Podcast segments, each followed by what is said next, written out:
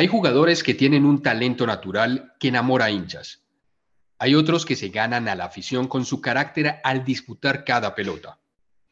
Pero hay unos pocos que tienen una habilidad circense para levantar las tribunas y al mismo tiempo esa alma de jugador de barrio para disputar cada jugada como si fuera la última. Un 11 de abril nacería uno de los más brillantes talentos de la cantera de Cerro Porteño, figura del fútbol mundial al lado de Franz Beckenbauer, referente del América de Cali más brillante, ídolo de Boca Juniors y triunfador en el fútbol europeo, acróbata del balón, delantero incómodo para las defensas y estrella antes que las grandes estrellas. Hoy invitamos a Roberto Cabañas González. Se perfila, hace el envío con pierna derecha, la bola y se metió la pelota. ¡Gol de Instantes que se quedan para siempre. Momentos que se convierten en recuerdos. Historias que se hacen historias. El Esférico presenta Fútbol de Memoria.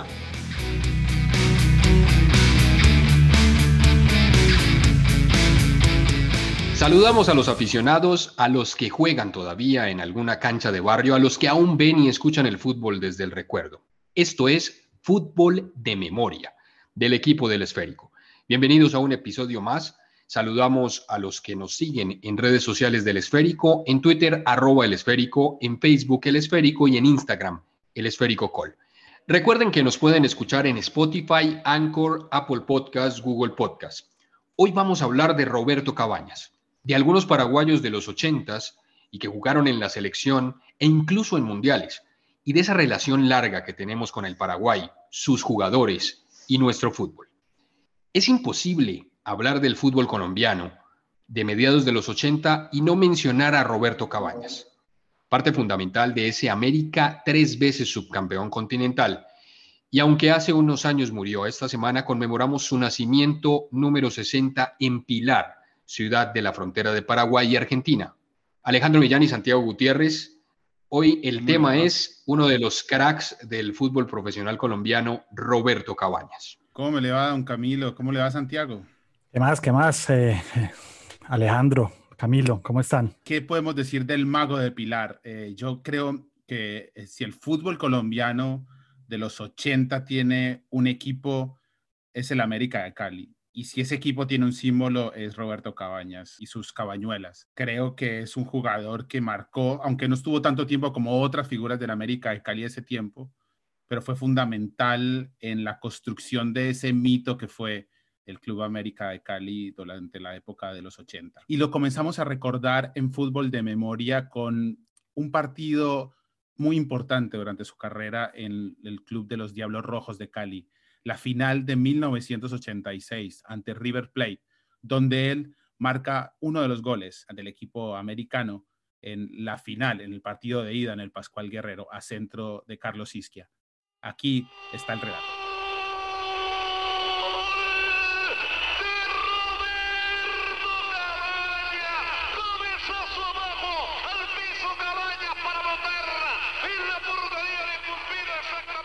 Bueno, a pesar de lo emocionante de este relato que escuchábamos de la final de aquella de 1986, pues América de Cali desafortunadamente perdería la final. En ese partido de ida en Cali perdería dos, por uno con goles de Juan Gilberto Funes y eh, Norberto El Beto Alonso para River Plate. El gol de América, como lo escuchamos, de Roberto Cabañas.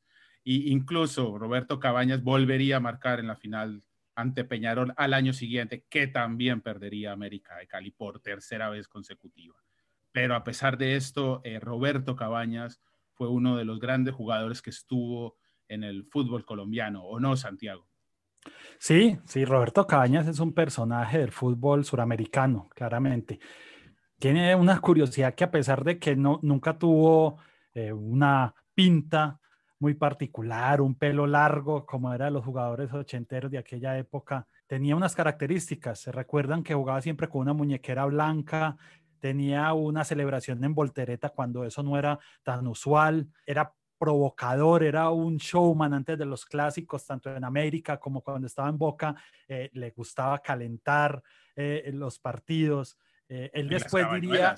Y, y la, y claro, y bautizó como Cabañuela una jugada que básicamente es la que conocemos como una chilena, pero él la bautizó como, la, como una cabañuela.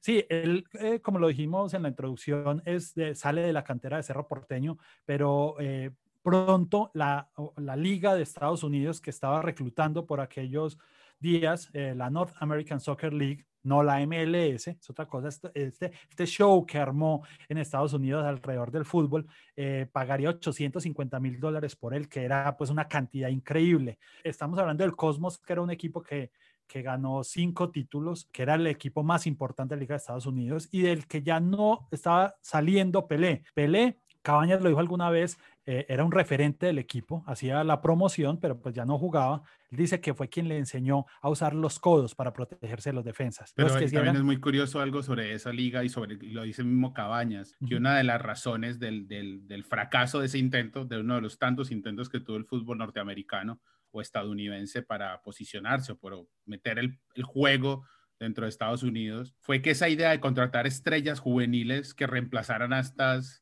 a estas grandes estrellas que habían ido, ¿no? Cruyff, Beckenbauer, Pelé, eh, resultó contraproducente porque terminaron, la gente no quería ir a ver a las jóvenes promesas del fútbol. Así, así Eh, es. E- e- En esta época, eh, Cabañas alcanza a jugar con Beckenbauer y con Giorgio Chinaglia y llega de la mano de, digamos, del talento más importante del fútbol paraguayo en esos días, que era Julio César Romero Romerito.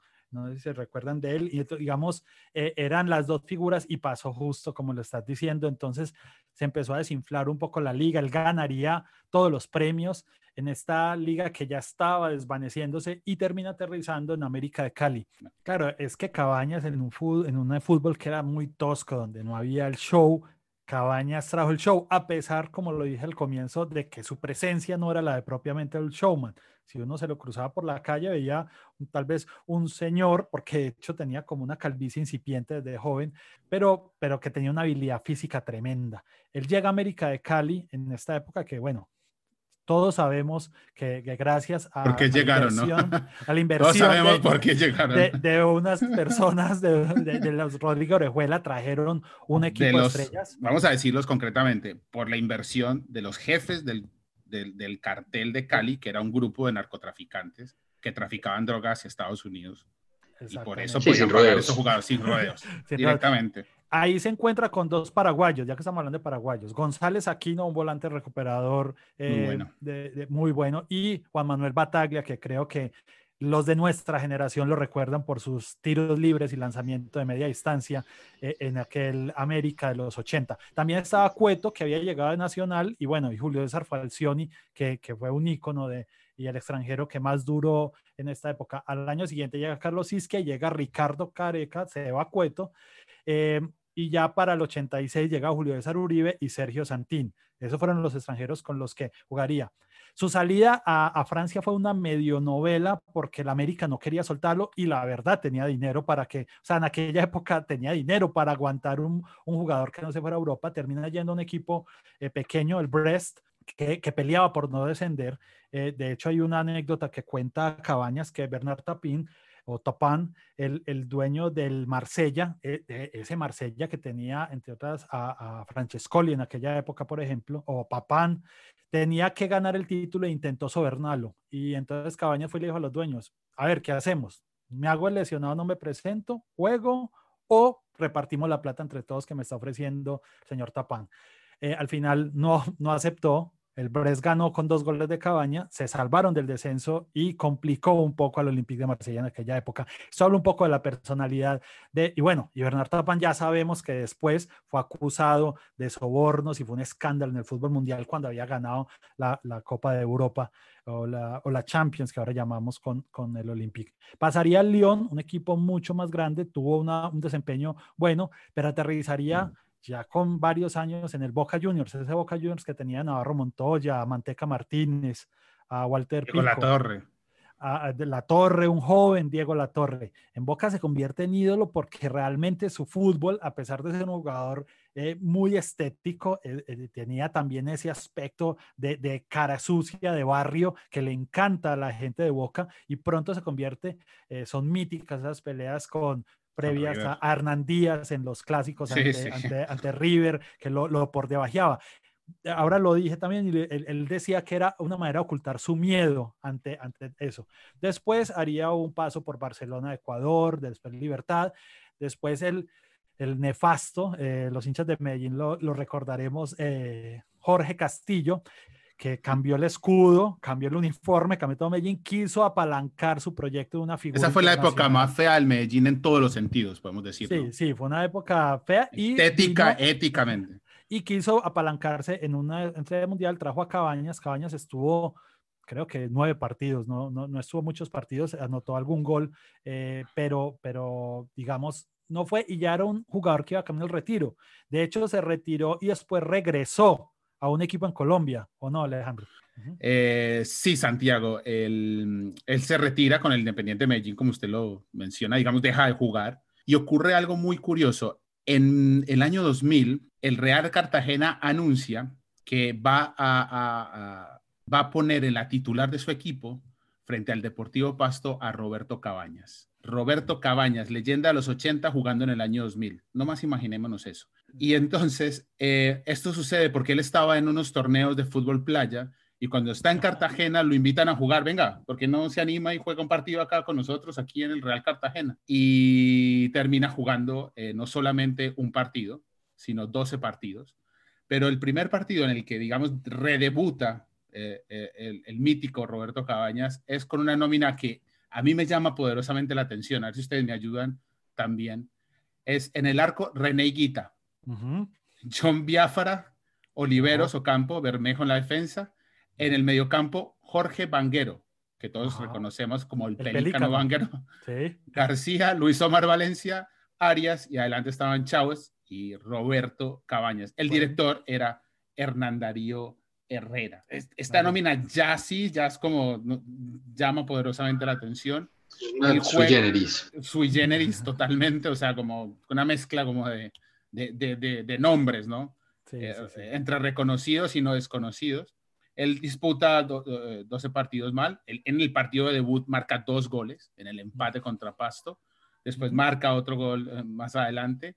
Y finalmente él, él había, él había aceptado de jugar de, de- local nomás. O sea, quedarse en Cartagena, jugar de local. Ajá, pero después se animó y, y se fue, se fue por, por todo esto. Eh, después de eso, pues se retira. Él siempre estuvo en el, involucrado en el tema de los negocios eh, inmobiliarios, pero siendo yo lo del América y todo lo que sufrió el América de Cali, el Via Crucis que sufrió, mm, responsabilidad de mucha gente, pero también eh, que sufrieron muchos hinchas, termina contratándolo como técnico. Al finalizar, técnico en 12 partidos y más de 120 como jugador eh, en los diferentes equipos de la Liga Colombiana. Ganador de la Copa América del 79 eh, con Paraguay.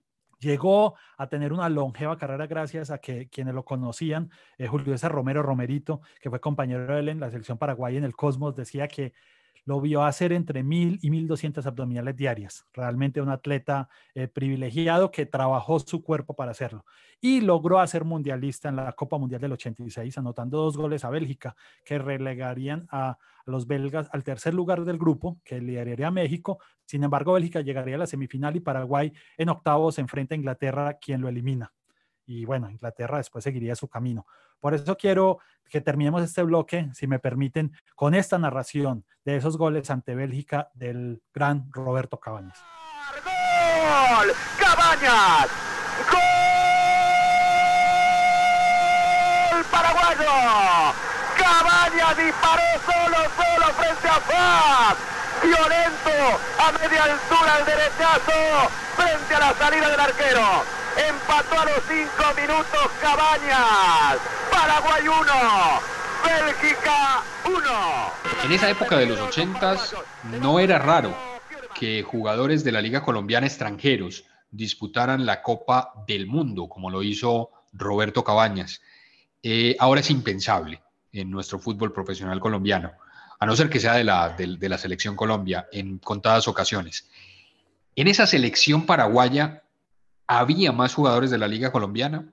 Sí, sí, sí, sí, así es, Camilo. A ver, el caso que es comparable, es, estuve buscando un poco y podríamos solo meter En esa época, en España 82, jugaron tres peruanos que jugaban en nuestra liga, Cueto y La Rosa del Nacional y Velázquez del Medellín.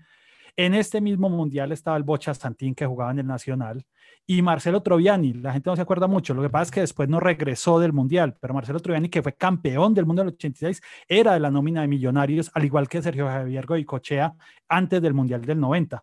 Y el último, pues sería Gabriel Gómez, que jugó con Panamá, pues que Panamá, digamos, es una, una liga, pero particularmente lo que preguntas, efectivamente, eh, eh, ese Paraguay que entre otras cosas nos eliminó eh, en un, a ver, se, se, dividió Suramérica en tres grupos y después se armaron dos repechajes que los ganadores competían. A nosotros eh, terminamos eh, yendo a esta semifinal de repechaje contra Paraguay, que perdimos 3 a 0 en Asunción y en Bogotá apenas 2 a 1. pero en, en, esta, en este repechaje ya había jugadores de la Liga Colombiana. Estaba, por ejemplo, Roberto Paredes, que no llegó al Mundial, pero era un central de, del Nacional. Es de la última época de, de, la, de la época grande Nacional. Sí, los últimos, lo, antes de los puros criollos, Roberto Paredes, Gustavo Benítez, eh, eran los que trajo el Mayo Ruiz. Y estaba también Zapuca, Carrapsi Santín y Juan Carlos Paz. Eran los que estaban ahí. Al Mundial, al final, al Mundial solo llegan Cabañas, que es del América, y había tres paraguayos en el, en el, en el Cali de Vladimir Popovich. Eh, este, este donde estaba el Pío Rama eh, Redín, que era pues el gato Fernández, el portero, eh, que todos, pues el hijo ahora es portero, pero es, mítico, estuvo en el Cali del 85 al 86. Jorge Amado, el cenizo Núñez, ¿se acuerdan de él? Alguien que, que canó demasiado rápido, estuvo en dos etapas en el Cali, en el Mundial del 86 fue como jugador, y, y Buenaventura Ferreira, que era un delantero que estuvo 85-86 que después lo reemplazaría Miguel Osvaldo González y después en el 87 el Coco Mendoza, que para la época del Mundial el Coco jugaba en el Independiente Medellín. Entonces, esa selección Paraguay tenía cinco jugadores de la Liga Colombiana. El Coco Mendoza, pues es de este equipo del 87 donde hacía, donde hacía dupla con uno de mis primeros ídolos futbolísticos, Héctor Ramón el Rambo Sosa. Pero este es solo un pedazo de la larga historia de los paraguayos en nuestro fútbol. Más adelante vamos a hablar de esa relación de nuestra liga con el fútbol paraguayo, porque ahí hay un equipo que tiene algo muy colombiano.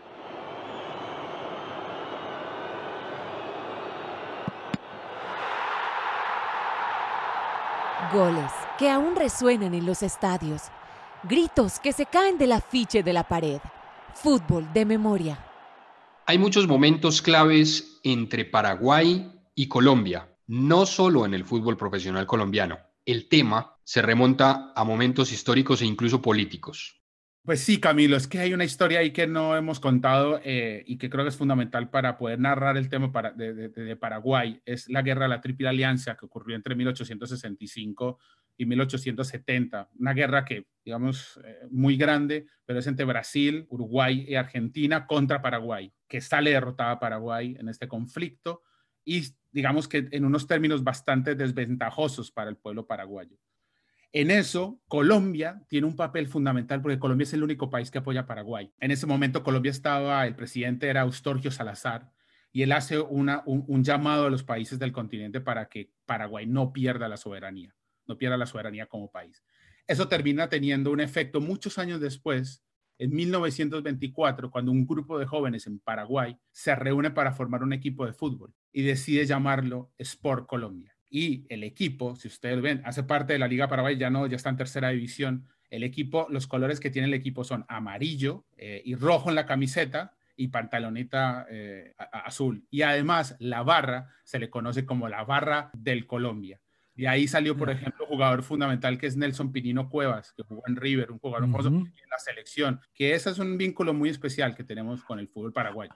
Así es, y si quisiéramos hablar de un Sport Paraguay en Colombia, eh, seguramente muchos de los más veteranos dirían que el Deportivo Pereira, que ha tenido una relación cerrada con el fútbol paraguayo. el fortín de, del, del, fútbol paraguayo en Colombia está en la Perla del Otún. Y, comienza desde 1949 cuando llega Carmelo Enrique Colombo, el primer paraguayo en llegar al Pereira. Y después han pasado más de 100 jugadores cuando se hace. Pero en 1951 sucede algo muy curioso. Eh, el Pereira jugaba con 10 paraguayos y un colombiano la liga. Sea, creo que esto es inédito, pues hoy por la reglamentación es imposible que pase. Varios de esos paraguayos venían de jugar los mundiales del 50 eh, eh, en Brasil y algunos del 54, entre ellos, por ejemplo, César López Fretes, que fue entrenador del Pereira, jugador y después entrenador por seis temporadas y que los hinchas de Nacional lo recordarán porque fue el entrenador del segundo título del cuadro verde en el 73. Eh, y también entrenó a la selección Colombia, César López Fretes, en la eliminatoria del Mundial de México 70. Pero cuando hablamos de paraguayos en Pereira y en el fútbol colombiano, hay que hablar de Divino Casemiro Ábalos, 259 partidos, 141 goles en el Pereira. Jugó en dos etapas, entre el 50 el 53 y el 50 el 61. En la mitad jugó eh, en el Tolima. Eh, al final 160 goles en el fútbol colombiano. Y, digamos también jugó en Nacional. El, el Divino Casemiro Ábalos se quedó en Pereira después de que se retiró, es uno de los máximos ídolos y tiene la triste historia que en el terremoto del eje cafetero eh, eh, se asustó y se lanzó por una ventana y moriría. O sea, vivió y murió para Pereira. Eh, cuando hacemos memoria de otros paraguayos hay que hablar sin duda de Pablo Centurión, un portero de la época mítica del Boca Juniors de Cali, pero también pasó por Nacional, Millonarios y Santa Fe. Fue mundialista en el 50 y campeón cuatro veces con Millonarios a finales de los 50 y los 60. En esta a, final del, pero antes en Millonarios se había llegado Julio César Ramírez, el primer jugador eh, paraguayo que llegó al, cuadro azul siendo tricampeón a comienzos de los 50 y Genaro Benítez también tetracampeón que hacía una delantera de miedo con el señor Delio Maravilla Gamboa y Marino Klinger en el Millonarios eh, de comienzos de los 60, reitero, dirigido por Gabriel Ochoa Uribe. para los más recientes hay un montón de nombres paraguayos y creo que nos vamos a quedar cortos, pero pues para mencionar, no sé, muchachos, a ustedes cuáles se les ocurre, pero por ejemplo Jorge Daniel Jara fue muy importante en el Medellín de finales de los 80, Javier Ferreira en el Junior de los 90, JJ Doldán hoy sigue siendo un ojeador de jugadores en Paraguay para el senador Camargo debido a su relación que tuvo siendo goleador de la vida a finales de los 90 con el Deportes Tolima. Carlos Villagra, que acaba de ser asistente técnico del Independiente Medellín eh, de, Bobadilla, es un ídolo del pasto. Y bueno, y el último que se me ocurre es Roberto Velar, que tuvo unas buenas campañas en Junior y unos buenos partidos en Millonarios antes de pasar por el Once Caldas y regresar a Paraguay. Bueno, creo que nos quedamos cortos. Ahí son, la, la historia es mucha y habrá otros programas para hablar de los jugadores paraguayos en el fútbol colombiano tantas historias del Paraguay que nos une con el fútbol y que nos une a esta efemérides con el fútbol de memoria de Roberto Cabañas. Agradecemos a Santiago Gutiérrez y a Alejandro Millán y los dejamos con Folclor del Paraguay, ARPA. Esto se llama El Pájaro Campana y esto fue Fútbol de Memoria del equipo del Esférico.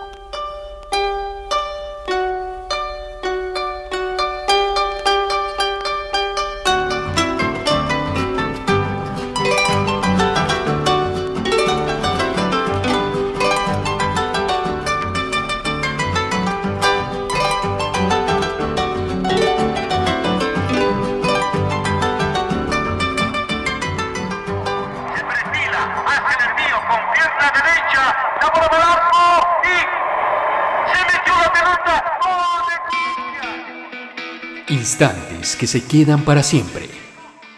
Momentos que se convierten en recuerdos. Historias que se hacen historias. El esférico presenta Fútbol de Memoria